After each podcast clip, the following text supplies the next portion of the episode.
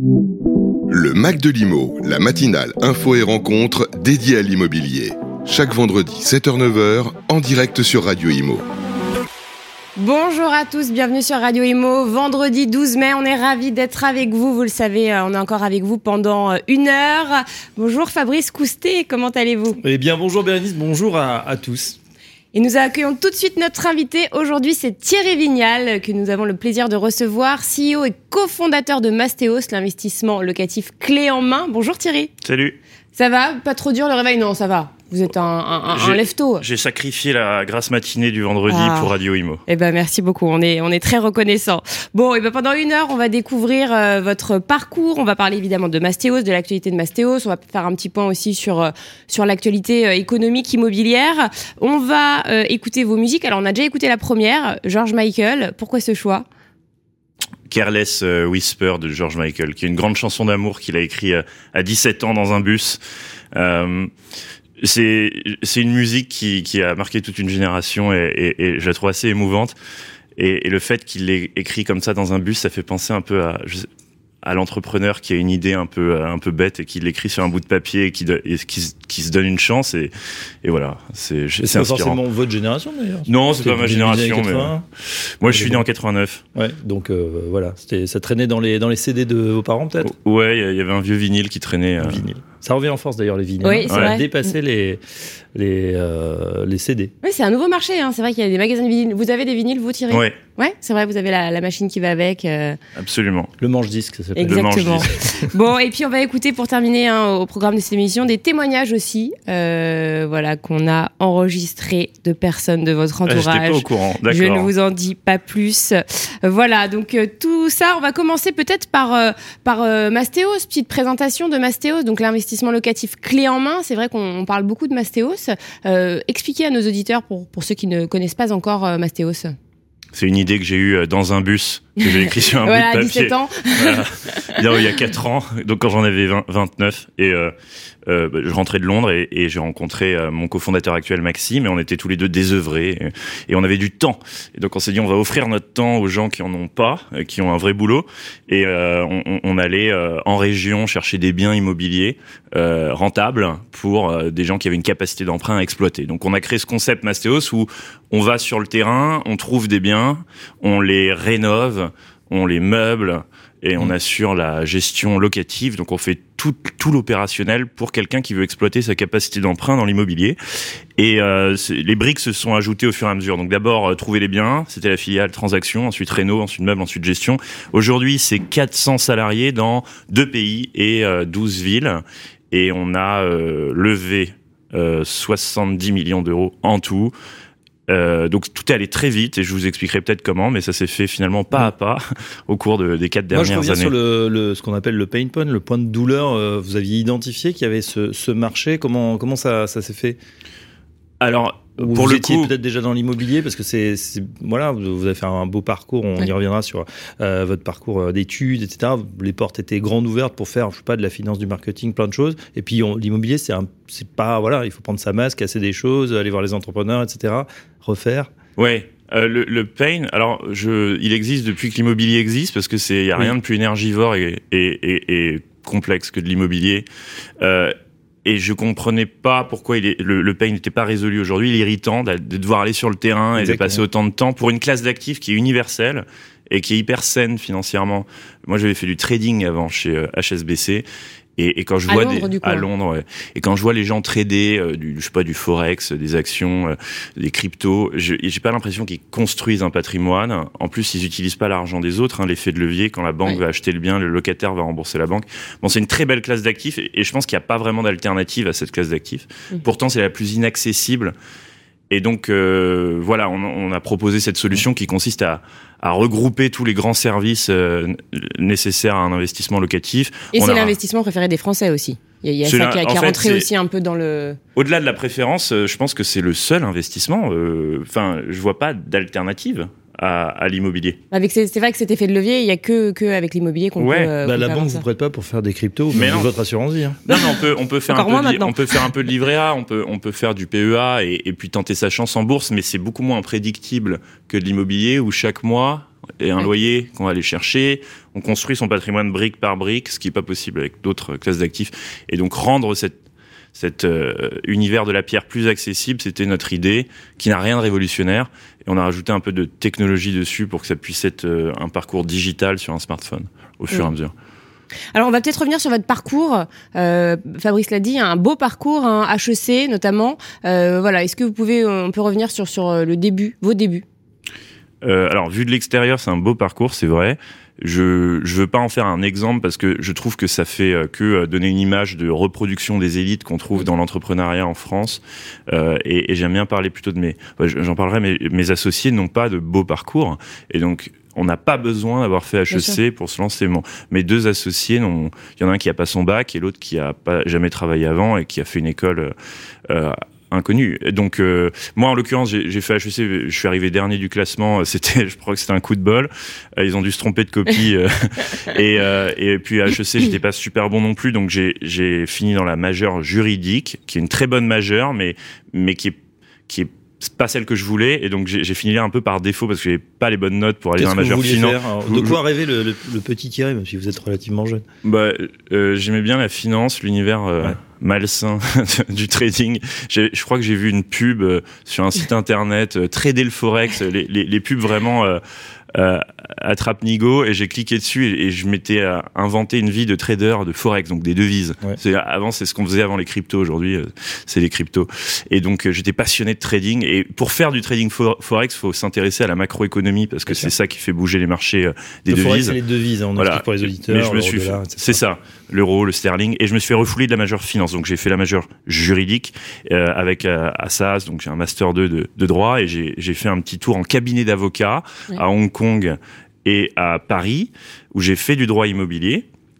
Euh, C'était ma première rencontre avec la pierre, mais comme j'étais à nouveau très mauvais, euh, j'ai dû fuir à Londres, me frayer un chemin dans le monde de la finance londonienne, ce qui était pas facile. Et au bout d'un an de, de chômage et de et de tentatives, euh, j'ai réussi à rentrer dans ce monde. Et, et j'ai fini donc à HSBC. Est-ce Euh, que ça vous a plu?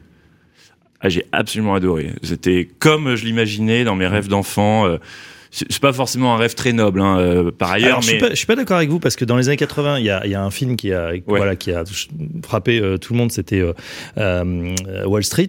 À Ouais. l'époque, euh, voilà, avec les premiers téléphones euh, qui, qui ressemblaient à des énormes briques. Voilà, on se souvient tous de Michael Douglas, et puis il y en a un autre avec Leonardo DiCaprio, Wall Wall Street, bien Wall évidemment. Street, ouais. Euh, et donc c'est des choses qui résonnent et qui peuvent créer des imaginaires, alors qu'ils soient bons, qu'ils soient pas bons, mais en tout cas ça, ça a pu faire euh, rêver rêver. une certaine classe. Aujourd'hui, c'est vrai que c'est différent, mais moi je suis assez sensible à ce que vous dites parce que je pense qu'il y a une, une génération encore de, de de petits traders, pseudo traders qui, qui aiment la matière finance et qui d'ailleurs qui découvrent que c'est pas forcément l'image d'Épinal, mais c'est de l'économie derrière en fait.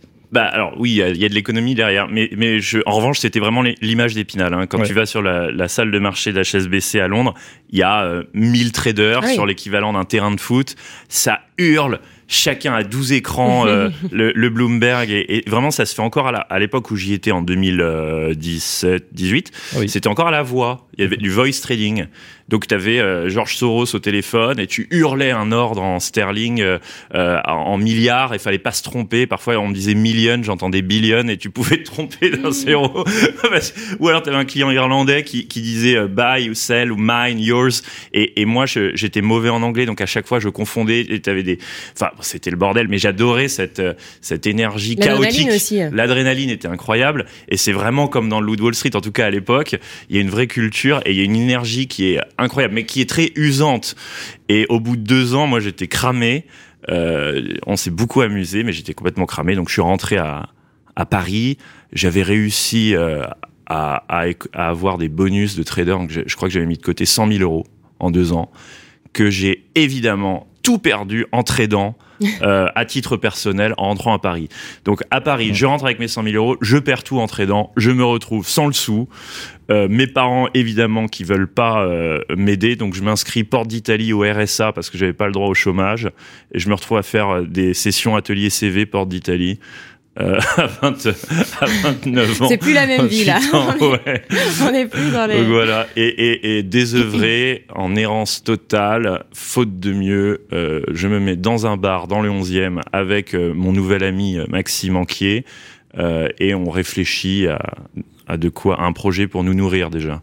Ouais. Euh, euh, Maxime, justement, vous l'avez rencontré comment? Parce que c'est long euh, de créer une boîte. Alors là, ça fait 4 ans avec un, un succès euh, fulgurant, mais euh, c'est vrai que c'est long et, et c'est comme, euh, bah voilà, c'est comme un couple hein, finalement. D'ailleurs, souvent, on voit son associé davantage que sa propre femme. Son- Hum, oui, c'est le cas. Vous êtes, ouais. vous êtes choisi, vous vous vous connaissiez avant, vous avez la- le même projet, la même idée?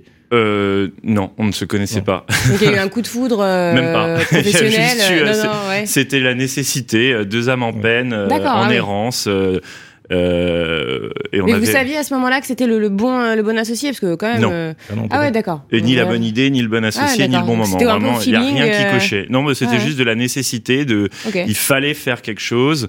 Euh, moi, je postulais par ailleurs dans des vraies boîtes. Euh, mais j'étais pas pris et donc euh, on l'a fait euh, par nécessité. Donc l'image d'Épinal, comme tu dis, du, du de l'entrepreneur qui a un master plan euh, et qui a tout planifié dès le début, pas du tout. C'est Ouais. George Michael dans son bus Ah oui. qui fait ça à l'arrache sur un bout de papier, sans grande ambition. Si ça prend, ça prend. Voilà. Bon, ça a pris. Ça a pris. Et euh, donc la suite, il y y, a trois associés, hein, c'est ça Vous êtes trois Alors, associés ouais, il y a eu donc moi et Max, les deux cofondateurs. Ensuite, on s'est rendu compte qu'on était euh, nuls en travaux, donc on s'est dit, il nous faut peut-être quelqu'un pour gérer les travaux des biens qu'on a vendus à nos clients.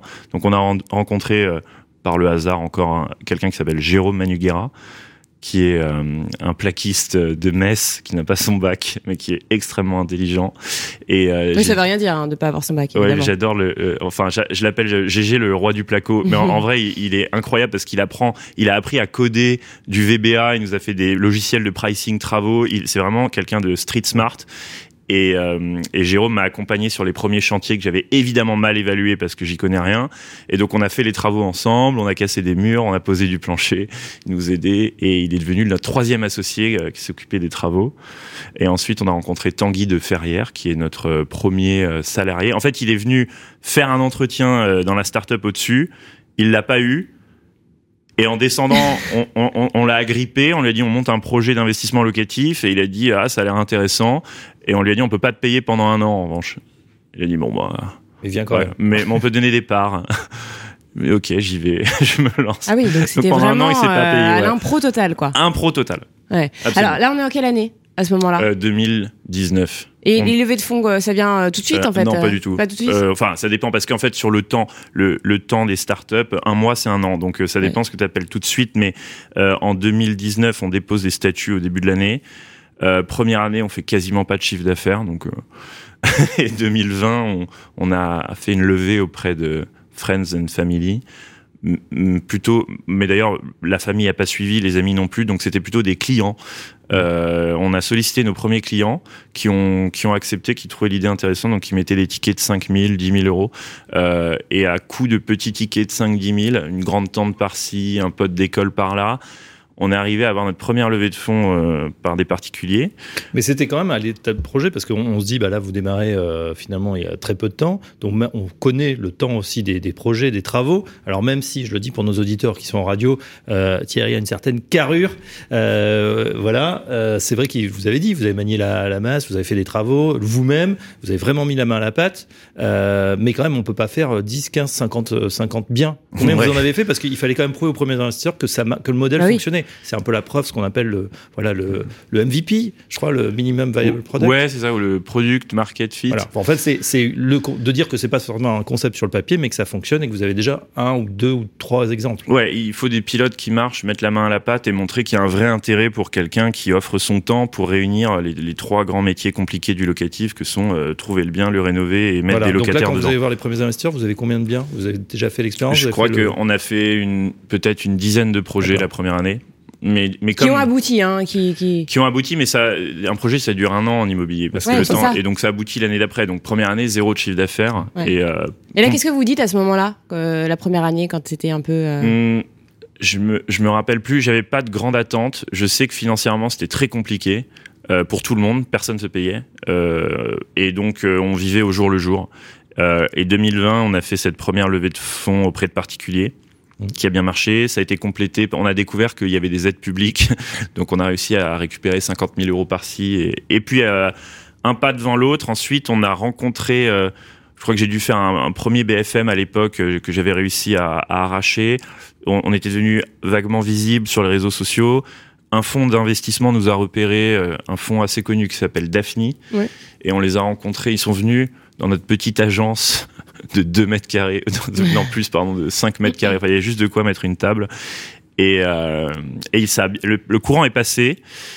Et ils ont vu qu'on avait quand même un peu d'ambition parce que au début, on n'en avait pas beaucoup, mais quand on a vu qu'il y avait une vraie demande pour ça, on s'est vraiment mis à Ouais. rêver et on voulait avoir un projet technologique dès le début. Ça a plu et Daphne a investi 2 millions d'euros, je crois, à l'époque, c'était en 2020. Euh, ce qui pour eux est pas énorme et pour nous était gigantesque et c'est ça qui nous a permis de nous lancer et commencer à scaler un peu euh, les opérations. Et là, du coup, vous vous dites, euh, ça y est, on tient le bon bout.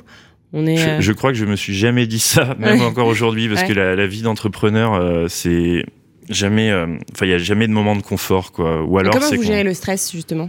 C'est pas tant du stress, c'est plus de l'adrénaline, de. Vous voyez le, le, le, le bon côté, en fait. Vous voyez plus l'adrénaline, le côté C'est c'est adrénaline. peut-être mon défaut, mais ouais, je vois toujours le bon côté. En l'occurrence, je trouve que c'est euh, c'est beaucoup d'énergie et d'adrénaline, euh, que ce soit dans un sens ou dans l'autre. Euh, mais en tout cas, l'entrepreneur n'est jamais dans une situation confortable, ou alors c'est qu'il y a un problème, c'est que c'est plus de l'entrepreneuriat. Et en et à force, un pied devant l'autre, à force, on a fait des levées de fonds de plus en plus grosses, qui nous ont permis d'être de plus en plus visibles. Et on, et on en est là. Et après, il y a eu un vrai coup d'accélérateur en 2021, je crois. Ouais, 2021 et, et 2022, parce que c'était un peu l'euphorie du marché du venture capital, Ah ce, oui. ce marché des fonds d'investissement qui financent des startups. Il y avait tellement d'argent. en Il y avait énormément euh, d'argent. Les taux d'intérêt étaient à 0%. Et pour celui qui maniait les codes de ce secteur, ce que, des codes que j'ai appris, Que vous connaissiez euh, un langage, il y a vraiment un langage particulier. euh, Il faut être euh, au bon endroit. D'ailleurs, c'est ici que ça se passe. hein. C'est euh, dans le deuxième arrondissement, euh, là où est situé le studio de Radio Imo. Euh, c'est la Silicon Valley euh, parisienne. Donc une fois qu'on a compris, Sentier, ouais, juste Silicon côté. Sentier, comme, comme on dit. Donc une fois qu'on a compris les codes et, euh, et les rouages euh, et qu'on est au bon moment, Oui. Eh ben on peut lever des fonds avec une idée et un début de track record. C'est ce qu'on a fait. J'ai une question sur le timing parce qu'en 2020 il s'est passé un truc euh, dont tout le monde se souvient, c'est euh, la France à l'arrêt euh, avec ce- cette Ouais. période crise sanitaire et pourtant c'est là où vous faites euh, finalement les, les levées où ça commence à démarrer. C'était pas évident d'avoir ce projet sur l'immobilier alors que plus personne pouvait sortir et qu'on pouvait plus accéder au chantier. Oui, euh, c'était pas facile. Peut-être plus facile que nos amis euh, restaurateurs, euh, mais on, on a très vite introduit l'idée des visites virtuelles dans, Oui. dans l'app euh, qu'on crée. On a une app pour euh, et dans l'app on a on a vite mis de la visite 3D, donc les gens avaient moins besoin de se déplacer. Aujourd'hui, on a euh, plus d'un client sur deux qui ne se déplace pas, qui ne visite pas le bien Qui, va Qui est pas à distance, qui même. est à distance parce qu'il y a de la visite 3D à chaque étape. Euh, et on a beaucoup misé là-dessus. Ça nous a forcé à nous digitaliser très tôt. Et comme on partait de zéro en plein Covid, c'était notre état de départ. Donc c'était pas, Ouais. euh, c'était pas euh, un hit qu'on se prenait. C'était juste la réalité de départ. Donc on, on a démarré là-dessus avec beaucoup de digital et de visite 3D. Donc ça a été plutôt bénéfique au final. Je pense que ça nous a forcé un peu à. Il y a des villes en particulier que, que vous avez ciblées, euh, Lille, euh, Paris, on sait que c'est toujours compliqué, donc il y a, d'autres villes, je crois, où vous avez vraiment euh, massivement investi, où vous étiez présent au Oui. départ. euh, et, et pas forcément les bonnes. L'erreur quand on se lance dans le secteur de l'investissement locatif, c'est d'être attiré par les sirènes du rendement. C'est une erreur que font les clients et les entrepreneurs. En fait, le, ren- le rendement, donc la rentabilité d'un bien, elle est corrélée au risque. Oui. Et c'est la règle de base qu'on apprend à Wall Street en trading, c'est qu'il y a, s'il y a du rendement, il y a du risque. Madoff, Bernard Madoff, il proposait des rendements 15%. incroyables sans risque. Arnaque. Hmm. Euh, et nous, on a fait l'erreur de se dire où est-ce qu'il y a du rendement? À Roubaix, euh, en banlieue du Havre. Voilà. Et on se doute bien que c'est pas là qu'on a les biens les plus faciles à gérer. Et donc, c'est facile à vendre Bien sûr. parce que c'est rentable. Mais ça donne. Oui. Mais l'expérience qui s'ensuit, Oui. elle est compliquée pour tout le monde. Donc, on a généré une dette opérationnelle de ces premiers biens Oui. qu'on a vendus. Mm. On, on assume parce que donc euh, c'est des clients qu'on soutient et qu'on indemnise si jamais il y a des problèmes. Mais on s'est très vite rendu compte que la difficulté, c'était facile de vendre des biens à rendement, mais la difficulté c'était de, de vendre des biens sécures à des gens pour les sécuriser et, et ne pas leur faire miroiter des rendements euh, pour lesquels ils, ils ignorent le risque qui va avec. Donc ça, c'était la première erreur. C'est pour ça qu'on s'est retrouvé euh, dans les quartiers les, les plus horribles de Roubaix et euh, du Havre, qui sont par ailleurs de superbes villes, mais il faut éviter les Il quartiers y a les certains quartiers, bah, comme Ouais. partout. hein. Parce que les, les- un rendement élevé, ça veut dire un prix bas. C'est vraiment le prix Mm. qui drive le rendement, Ouais. puisque là, le loyer est relativement euh, stable. Euh, et les prix peuvent varier de 1 à 10. Donc c'est ça qui fait varier le rendement. Donc un rendement élevé, c'est un prix bas. Un prix bas, il l'est pour une raison Ouais. Qui en général n'est pas euh, La bonne raison. la bonne raison. ouais. Ouais. Alors moi, ce que je trouve euh, très bien euh, chez Mastéos, et je pense que vous avez été suivi, imité, c'est que euh, c'est très didactique. C'est-à-dire que si on va sur le site, euh, vous parlez pas en tant que bien, vous avez quelque chose de très euh, voilà subliminal. C'est quelque chose de très pratico-pratique avec l'investissement locatif de Romain, de Sima, de Lamia à, à Lyon, à Bordeaux, à Pierrefitte, à Marseille, avec justement euh, toute cette décomposition, ce qu'on a, des photos bien évidemment, mais aussi ce qu'il va falloir, euh, ce qu'il va falloir payer réellement avec le prix de vente, le budget travaux, le rendement net, euh, explication du projet, et tout est très détaillé. On a l'impression que c'est des cas d'usage à chaque fois, et je trouve que c'est hyper pédagogique. Est-ce que c'est une volonté dès le début d'avoir euh, d'avoir voulu avec même des images avant après ce qu'on peut en faire Euh, Démocratiser, en fait. je trouve que c'est même un, un exemple et que ça, ça- c'est très inspirant. Alors effectivement, nous on veut démocratiser la classe d'actifs euh, et on voulait casser un peu le ton du secteur immobilier, qui est un ton un peu euh, commercial, agressif, parfois un peu cheap, hein, qu'on va reprocher euh, au monde des agents immobiliers. Donc on voulait un peu élever le débat et avoir une esthétique euh, plus noble, plus friendly. Euh, le défaut de cette approche, c'est qu'elle donne l'impression que l'immobilier, c'est le monde des bisounours, que tout est facile, comme sur le site, et donc les clients arrivent en pensant que ça va être un long fleuve tranquille, Oui. et, et c'est pas le cas. Mm. Parce que même en passant par Mastéos, ça ne va pas être un long fleuve tranquille. Ça sera peut-être un peu moins pénible que de le faire en direct. Bah, on supporte pas tout seul euh, les peines, quoi. Alors c'est ça, en fait, et, euh, le, le niveau de pain, j'ai pas l'équivalent en français, mais le niveau de pain, il va être à 100 si on le fait en solo, Ouais. il va peut-être être à 40 si on passe par Mastéos, mais c'est déjà ça d'économiser en sûr. pénibilité. Euh, et, et, et ça, et, et ça, faut pas l'oublier. Donc, Mm. euh, c'est peut-être, euh, peut-être un peu euh, misleading d'a- d'avoir un, site aussi, euh, aussi facile. Oui, mais moi, j'insiste sur l'aspect euh, pédagogique avec les chiffres et on, on, est- espère j'imagine qu'ils sont justes. Donc, c'est vraiment le détail avec le coût du projet, les frais. Vous êtes très transparent, ce, que, vous prenez aussi, parce que souvent, on dit non, mais vous en faites pas. C'est un peu noyé dans la masse, donc on sait pas trop et la marge de celui qui vend le produit. Moi, je trouve ça faire euh, très transparent de le, dire. Et puis ensuite, mensualité, ce qu'on peut espérer. Évidemment, après, il y aura, sans doute une marge et puis les projets évoluent dans le temps. Mais pour, ce, euh, pour faire un- une remarque, Bérénice, vous êtes en plein dedans, euh, que ce soit le mariage ou le déménagement, c'est vrai que souvent on vous vend des packs clés en main, vous n'avez plus rien à faire, Ouais. et puis en fait vous bossez autant que le gars qui vous aide.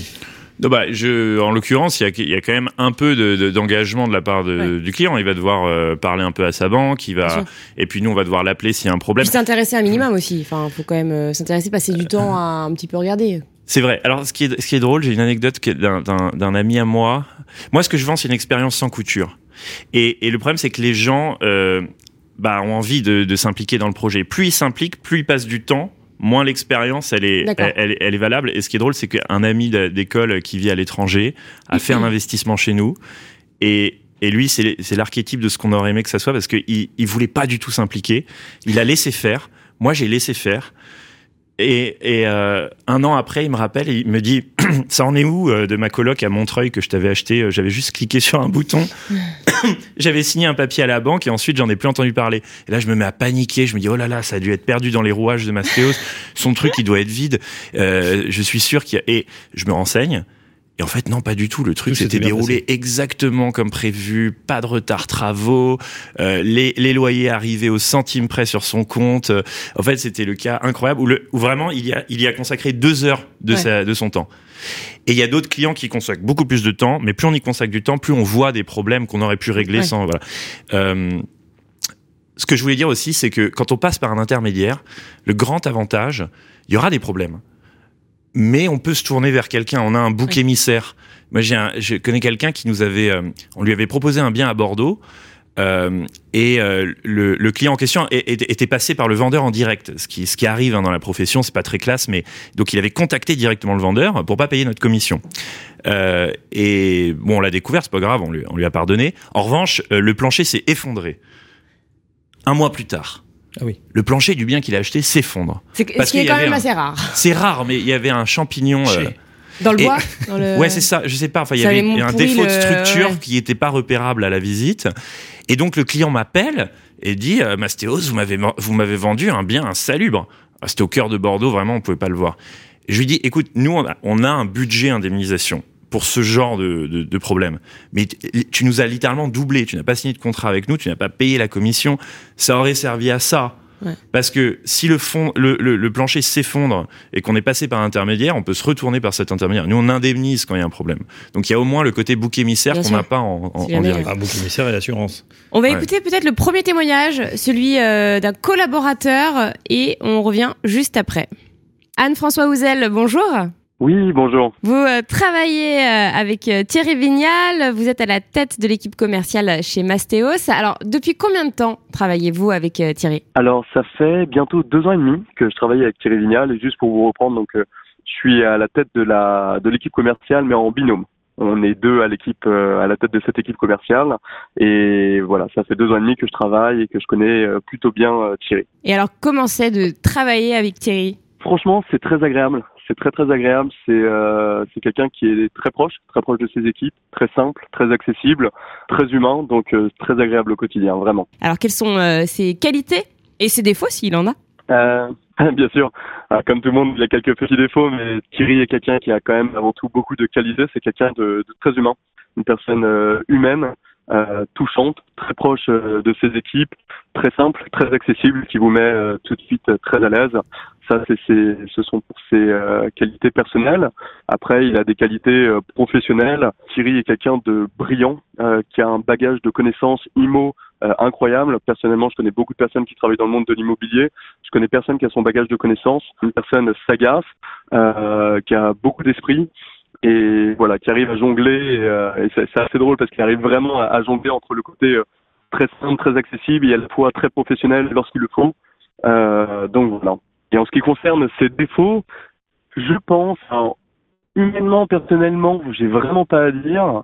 Mais par contre, professionnellement, peut-être quelqu'un qui, qui est un peu euh, Thierry qui est, quelqu'un d'un peu curieux, euh, qui, a, beaucoup d'imagination, un petit peu dans son monde, donc de temps en temps peut-être un peu hors sol, déconnecté, euh, peut-être pas très carré. Je pense pas que ce soit la personne la plus carrée et rigoureuse. Euh, D'ailleurs, petite anecdote, on a fait un, un test il y a, je sais plus, il y a un mois, l'ensemble des managers de chez Mastos, donc on était entre 60 et 80, je me souviens plus, et on a fait un, tous ensemble un test de personnalité.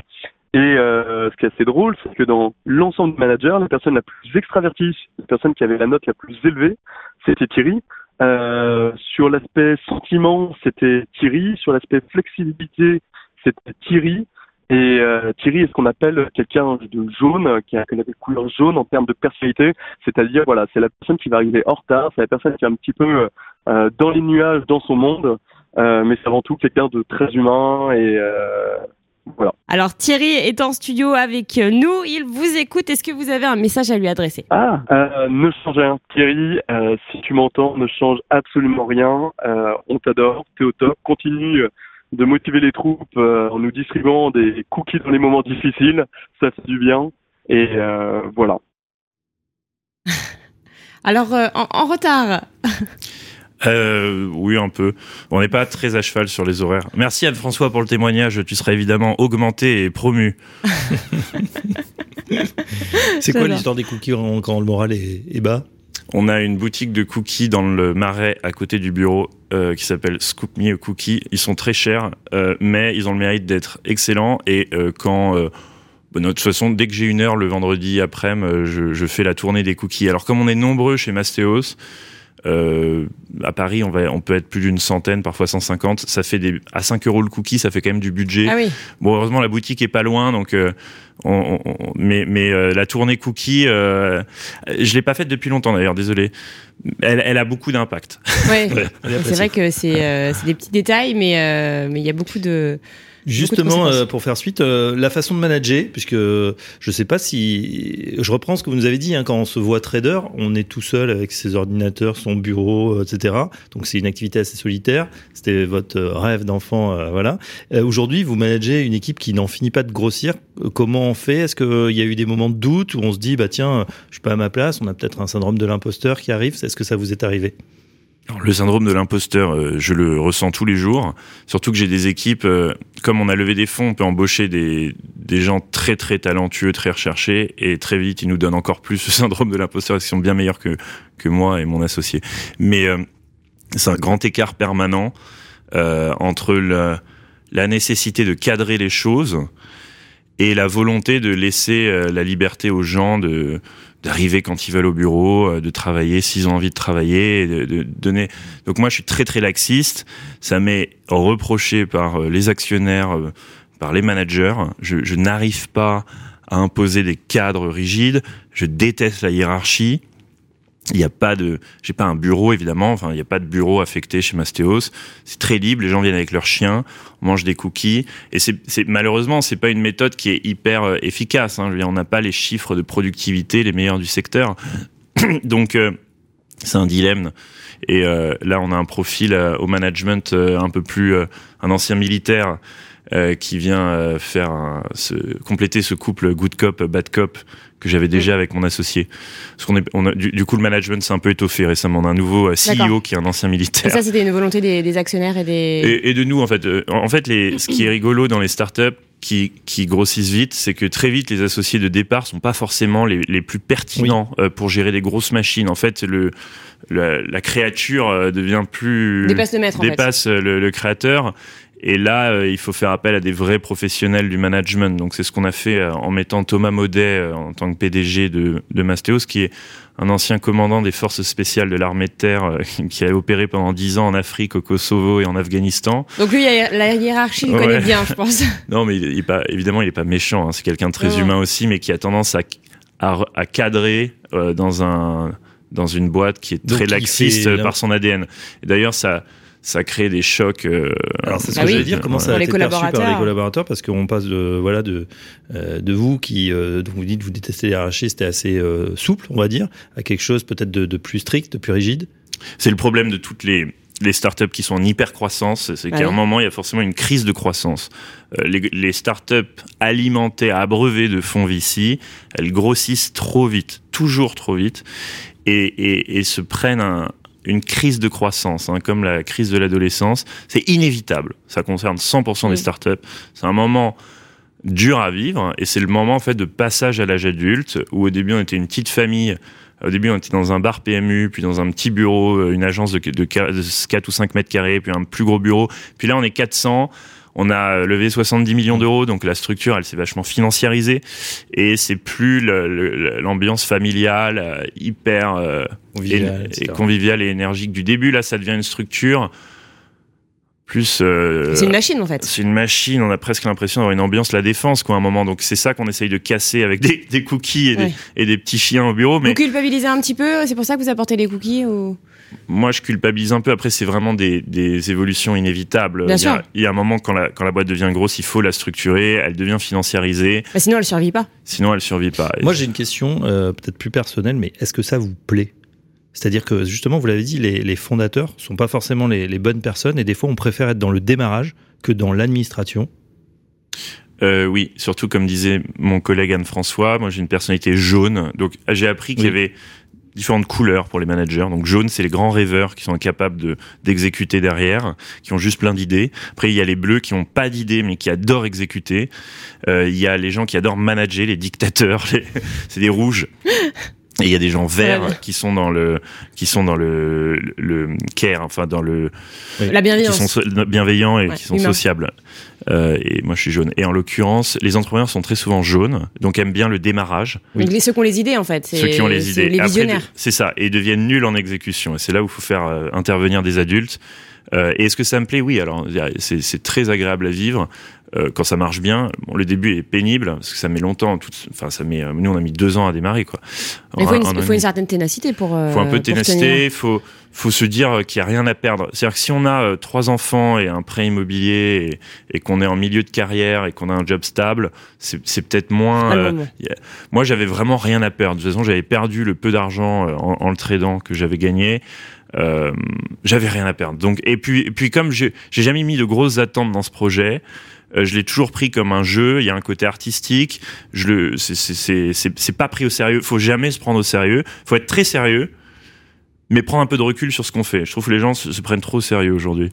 Oui. Donc, euh, quand on quand on a une approche un peu ludique avec le, la, la, matière entrepreneuriale, c'est assez plaisant. Est-ce qu'il y a d'autres d'autres conditions avant de se lancer? Là, vous vous dites, euh, faut pas évidemment avoir euh, euh, toute une famille qui dépend de nous, un prêt immobilier. euh, Est-ce qu'il y a d'autres d'autres conditions? Est-ce que vous pensez que quel conseil donneriez-vous aux personnes qui nous écoutent, qui ont envie de se lancer? Eh ben, bon, déjà, les bloqueurs, les grands bloqueurs, euh, sont pas les bons. Enfin, il faut pas, il faut pas s'en s'en préoccuper. Par exemple, avoir une bonne idée, c'est pas nécessaire, contrairement à ce qu'on peut penser. Nous, on n'avait pas une bonne idée, on, on fait juste le- du sourcing de biens et des travaux avec. C'est pas une idée euh, géniale. Euh, Doctolib, c'est un, un agenda pour les médecins. C'est pas très, euh, c'est pas très original. Euh, pourtant, c'est la boîte la plus, la mieux valorisée du secteur. Euh, Sorar, qui est une boîte euh, licorne, vous Ouais. connaissez, je crois. Oui. Bon bah c'est des, une carte, c'est des cartes Panini euh, Ouais, sur ouais, la blockchain. Hein, Blablacar, c'est du covoiturage. Bon, euh, la carte, c'est c'est- pour le coup, c'est une bonne idée. Mais c'est surtout l'exécution. Donc, il n'y a pas besoin d'une bonne idée. Euh, et puis après, il n'y a pas forcément besoin de, de beaucoup, beaucoup d'argent. Alors, c'est mieux quand on arrive à en avoir, mais bon, nous, on a démarré vraiment avec zéro. Euh, il n'y a même pas besoin d'avoir un, un bon diplôme. Encore une fois, euh, mes associés, euh, je suis pas l'associé majoritaire. Hein, euh, ils ont pas de diplôme et puis ils n'avaient pas, pas travaillé avant. Euh, faut en revanche euh, une vraie ambition. Je trouve que les gens en manquent aujourd'hui. Moi, je vois pas mal d'entrepreneurs qui veulent faire des startups qui ressemblent plus à des PME qu'à des C'est le principe d'une startup, c'est qu'on veut conquérir un marché, changer les règles du jeu, réinventer le, tout le secteur. Donc, il faut témoigner d'un- d'une ambition qui n'a pas de, limite finie. À partir du moment où on met des limites sur une ambition, ça n'est plus une startup, Ouais. c'est autre chose. Et euh, C'est pas évident à faire, euh, c'est-à-dire que justement d'avoir cette capacité de rêver, de, de disrupter ou d'imaginer qu'on va qu'on va transformer le, le marché. Il n'y a que les jaunes qui Euh, peuvent faire ça. faut être un jaune. Faut être un, faut être un jaune. Faut pas être trop scolaire. Ça, c'est un vrai bleu.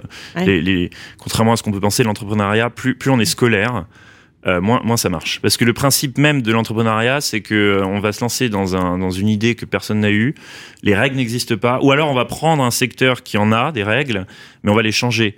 Et le principe de- des- des personnalités scolaires, c'est de respecter les règles. Et c'est un, il faut faire un vrai effort. Les gens qui étaient très bons en classe euh, sont pas Ouais. forcément les meilleurs en entrepreneuriat. Il faut être un peu Ouais, ça, faut sortir galop, des sentiers Il faut battus être en un fait. peu euh. cancre, alors un peu, C'est ça, un ouais. peu hors des sentiers battus. Est-ce que il y a des, euh, est-ce que vous vous avez été accompagné? On sait qu'il y a des, des gourous sur la place, euh, voilà, avec des réputations plus ou moins sulfureuses. Euh, vous avez fait les incubateurs, vous avez pu être accompagné par certains ou, ou- ou pas trop?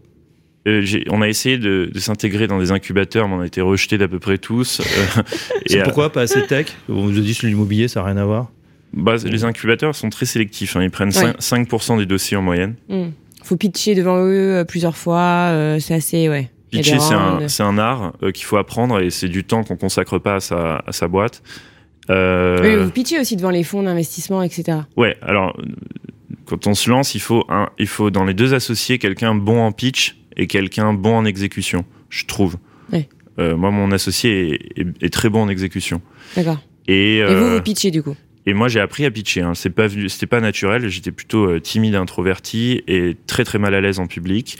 Donc j'ai pris des cours euh, pour apprendre à, à pitcher parce que c'est quand même un des rôles, c'est d'évangéliser un peu et, de se- et d'être visible. Donc Bien sûr. euh, euh, voilà les incubateurs et, et puis les advisors ou les, les, les mentors, c'est important d'en trouver un au début. Moi, j'avais un ami d'école qui était qui était un peu dans le milieu, donc qui me conseillait. Euh, j'ai fait exactement l'inverse de tout ce qu'il m'a conseillé. Mais en tout cas, c'est important C'est un bon d'avoir. mentor.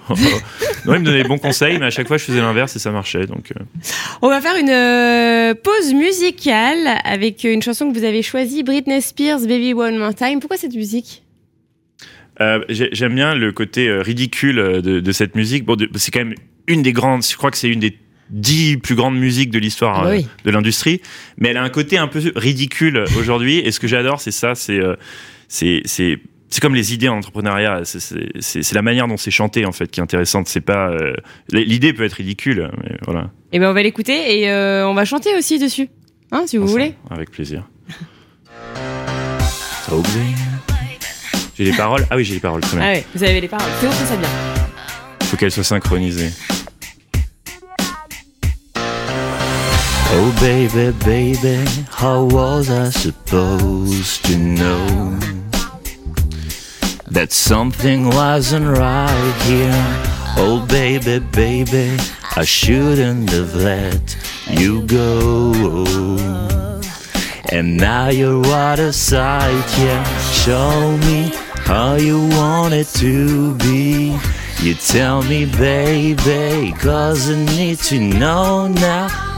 Because my loneliness is killing me. Vous chantez avec moi un peu? I must confess, I still believe, still believe. When I'm not with you, I lose my mind. Give me a sign. Hit me, baby, one more time. C'est une Magnifique. catastrophe. Catastrophe, franchement. C'est une première en tout cas. hein, Ah ouais, c'est une première. euh, Et, travail franchement, euh, bravo et merci Thierry parce que euh, on aime beaucoup voilà ces initiatives ici et c'est vrai que c'est la première fois qu'on nous demande de. On a vu de un tour de magie.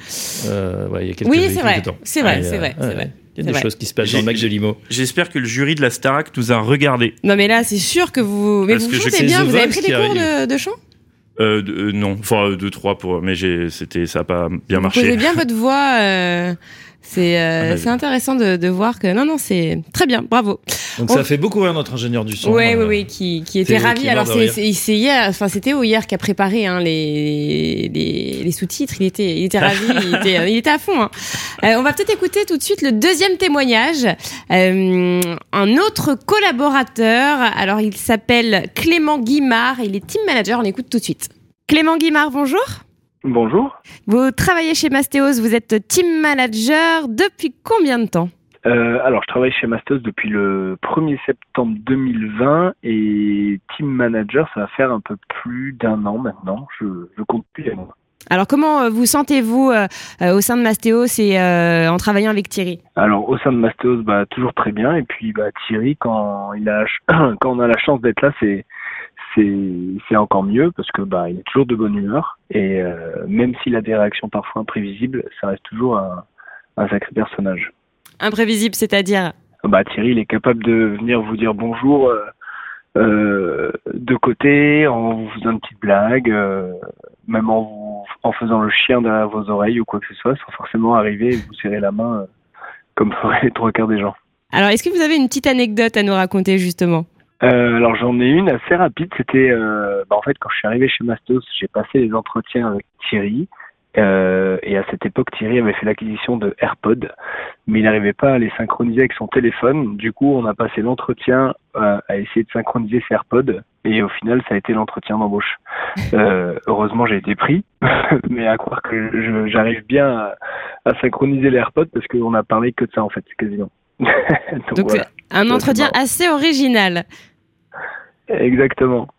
Quelles sont les, les qualités euh, de Thierry si vous pouviez, enfin, si vous deviez le définir en quelques mots Euh, et ben, au premier abord, on, on c'est pas une qualité, je pense, qui ressort chez lui, mais je pense que c'est quelqu'un d'humain. Euh, ensuite, c'est quelqu'un qui a énormément d'autodérision et d'humour. Euh, et puis derrière tout ça, ben, il y a quand même quelqu'un qui a, qui a beaucoup de génie, beaucoup de sérieux, je pense. Hmm. Alors, Thierry est avec nous en studio, il vous écoute. Est-ce que euh, vous avez un petit message à lui adresser? Ben, j'aurais bien dit, bah déjà, je dirais bonjour Thierry. Euh, comme j'ai été très sympa avec toi pour la radio, est-ce que tu peux m'augmenter? Parce qu'en ce moment, les temps sont durs, c'est l'inflation, et je veux acheter des appartements, donc euh, j'ai besoin de plus de plus d'euros sur mon salaire. C'est une technique assez, euh, assez originale de demander une augmentation. Passer par Radio Imo. Bah, le problème, c'est que je dis oui à tout, donc euh, Ah oui. les gens le savent. C'est pour ça que les Ah. RH me disent maintenant tu. C'est pour Enfin, ça qu'ils ils ont prévenu les gens que ça servait à rien de me demander et que même si je disais oui, ça ne sera pas euh, forcément acté chez C'est les pour ça RH. qu'ils ont mis un militaire après derrière. c'est drôle. Bon, bah, en tout cas, non. euh, ce qui leur sort, c'est à chaque fois, c'est vraiment le côté humain. hein. Quand on discute avec vos collaborateurs, euh, ils vous décrivent vraiment comme quelqu'un de, de profondément gentil, de, de, de- voilà, qui est là pour les autres. Vous le, vous le ressentez ça? Est-ce que, euh, euh, en tant que manager, est-ce que c'est quelque chose que, que, que vous, voilà, que vous remarquez? J'essaye d'être canonisé euh, au Vatican et si le Vatican nous écoute, je, voilà, je, je candidate euh, au même titre qu'à la Star Academy. Et euh, mais c'est pas forcément une, une qualité d'ailleurs. hein. Quand on quand on gère une grosse boîte, euh, être tout le temps trop gentil. euh, Ouais, C'est vrai que parfois. c'est ce qu'on dit. ouais. Alors, on a une surprise. Euh, Sylvain, euh, notre euh, notre boss, euh, veut euh, que, enfin, nous appelle, veut que l'on l'appelle. Donc, on, on l'a en direct. Il, aimerait vous parler. Donc, euh, Sylvain Lévy-Valency. On l'appelle, le téléphone sonne. Bonjour Sylvain. Oui, bonjour à tous. euh, bonjour Thierry Vignal. Hello. Alors, alors non, mais alors, j'aurais vu beaucoup de choses et entendu beaucoup de choses dans ma carrière de journaliste, mais alors là, franchement, chapeau. La voix grave, le côté crooner de Thierry Vignal, c'est juste un morceau d'anthologie. Et je recommande à tous et à tous d'avoir une bande son lorsqu'on souscrit à une offre de Mastéos avec la voix de Thierry Vignal. C'est 36-15, allons-y, quoi. Merci. Merci. Bravo. Ah ben, je savais que ça vous plairait, Quelle, quelle originalité. Ah. Non, il y a une chose que je voudrais dire. Euh, et je vais pas vous prendre trop de temps. Et voilà, j'ai saisi l'opportunité. Je me trouve ici à Clermont-Ferrand. Euh, c'est euh, ce que tu as dit, Thierry, sur sur l'entrepreneuriat. Tu as fondamentalement raison. Tu as raison. Lorsqu'on est en classe, on apprend à respecter des règles. Et lorsqu'on crée une entreprise, si on n'a pas un minimum de transgression des règles, on peut pas réussir dans ce monde-là. Je pense que tu as fait une analyse qui est extrêmement pertinente. Et du coup, ça inspire énormément les, les jeunes qui t'écoutent.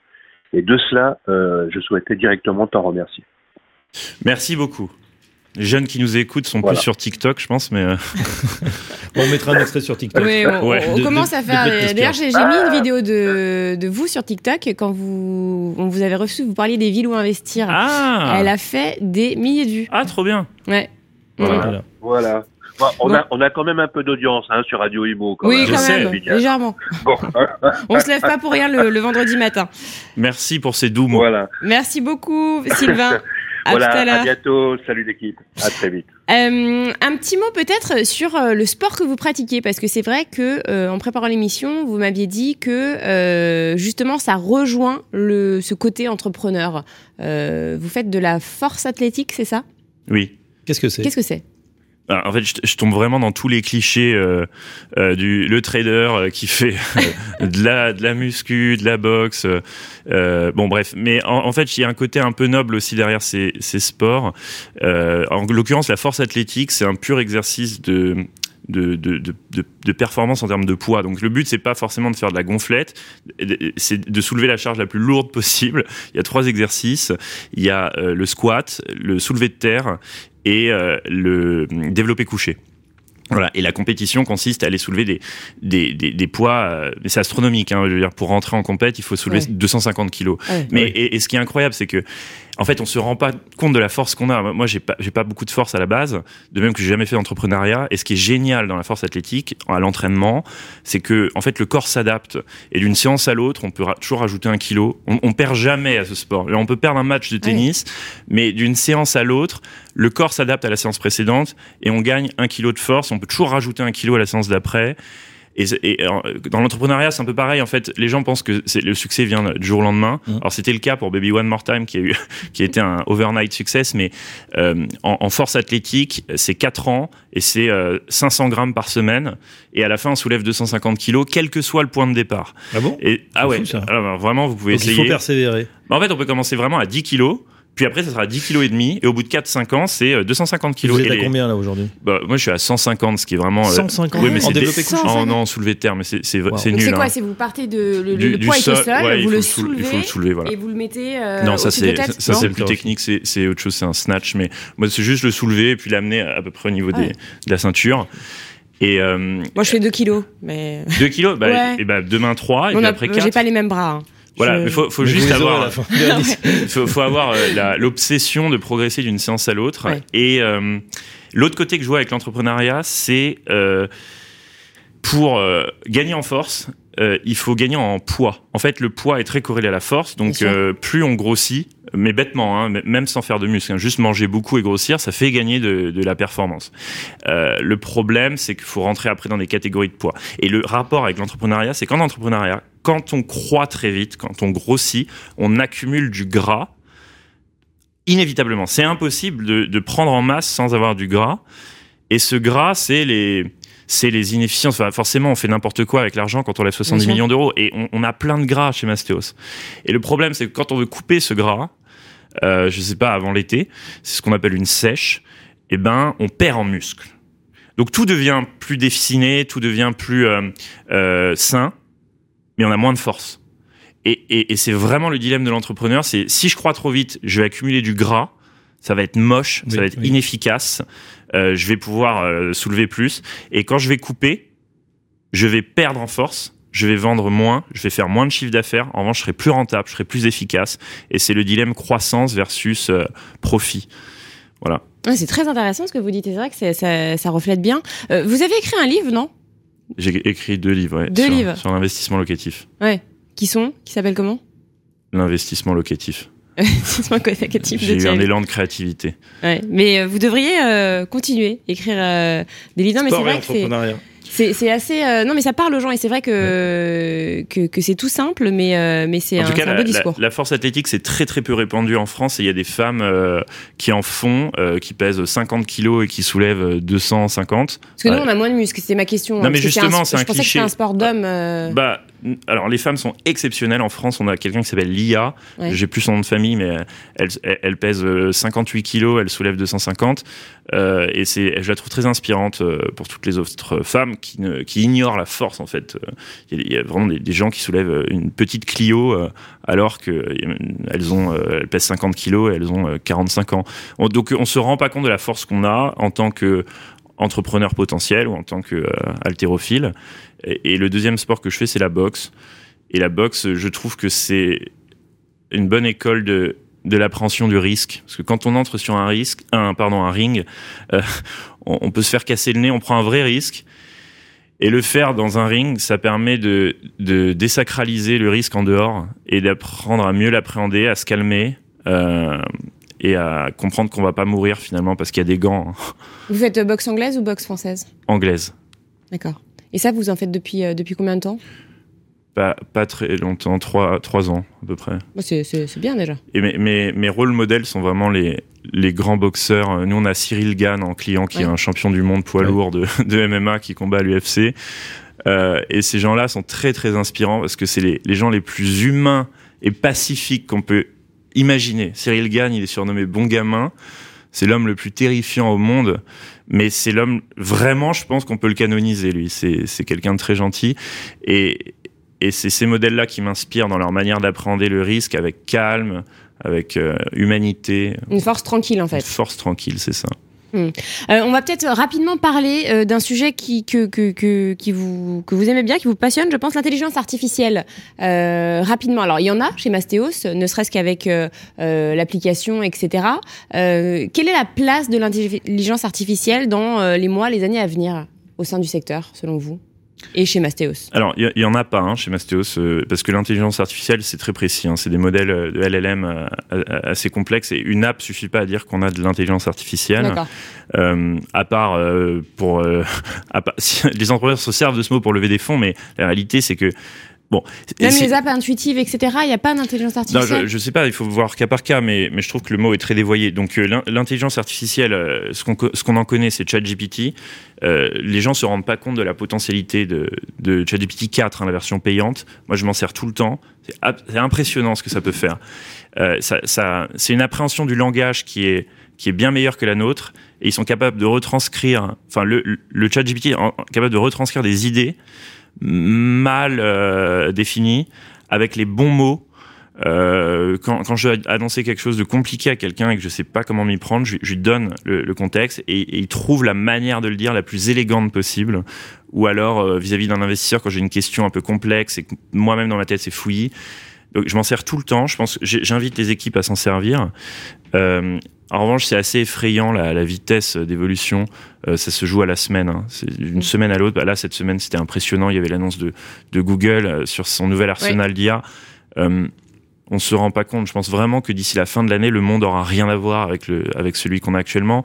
Et le moratoire qui a été demandé, est-ce que qu'est-ce que vous en pensez? Le moratoire d'Elon Musk, il, est il est valable. Euh, on lui on le soupçonne euh, d'être en retard dans la course et donc euh, de, de, de mettre en pause la concurrence. C'est comme si je faisais un moratoire sur le sur le locatif pour me laisser un peu d'avance. Mais il n'y a pas que lui qui a signé. Hein. Il y a eu des, des, des, nombreux chercheurs. Euh... Non, mais c'est c'est on faut le prendre au sérieux. Hein. C'est c'est une vraie menace pour l'humanité. C'est aussi une opportunité pour tout le monde de d'avoir des tâches moins, moins pénibles au quotidien et de se concentrer sur celles qui sont les plus intéressantes et de remonter en humanité parce que c'est une course entre la machine et, nous en tant qu'humains. Ce qui nous reste, c'est quoi? C'est la créativité, l'humour, euh, euh, les relations euh, sociales. euh, parce que euh, ça, ChatGPT sait pas encore le faire. Je sais pas dans combien de temps il saura. Mais donc, ça, demande à cultiver ce qui fait de nous des êtres humains par rapport à une machine. Et ce qui fait de nous des êtres humains, c'est pas notre capacité à synthétiser un texte, c'est notre capacité à, euh, à parler à un autre être humain à, et à créer des idées vraiment originales et, et, et, l'humour en fait. Et, et, donc moi, moi qui ai une fille euh, récemment, je me demande ce qu'elle va faire comme job. Je pense que ça sert à rien de, de la forcer à faire des études euh, comme moi j'ai fait parce que de toute manière, euh, euh, en fait, dans le monde de demain, ça servira pas. Il faut cultiver la créativité, la danse, l'humour, le chant, les, les, choses que les robots savent pas faire. c'est vrai, ce qui nous démarque en fait de, de la machine. Voilà. C'est très intéressant. L'émission se termine. On va écouter votre dernière musique avant de nous quitter, Just the Two of Us de Bill Wither. Pourquoi cette euh, musique? Il n'y a pas forcément de raison. C'est une musique que vous aimez bien. Bien sûr, c'est la plus belle chanson d'amour. On voilà. va construire des châteaux dans le ciel. Et eh ben c'est beau. Et bien merci voilà. à Théo Benoît qui a réalisé cette émission. Merci euh, Bérénice, merci à vous euh, Thierry euh, pour votre humour, votre créativité. On a adoré passer ce moment ensemble et on se retrouve dès la semaine prochaine. À très vite pour un nouveau Mac de Limo. I see the crystal raindrops fall, and the beauty of it all is when the sun comes shining through. To make those rainbows in my mind when I think of you sometime, and I want to spend some time with you. Just the two of us. We can make it if we try.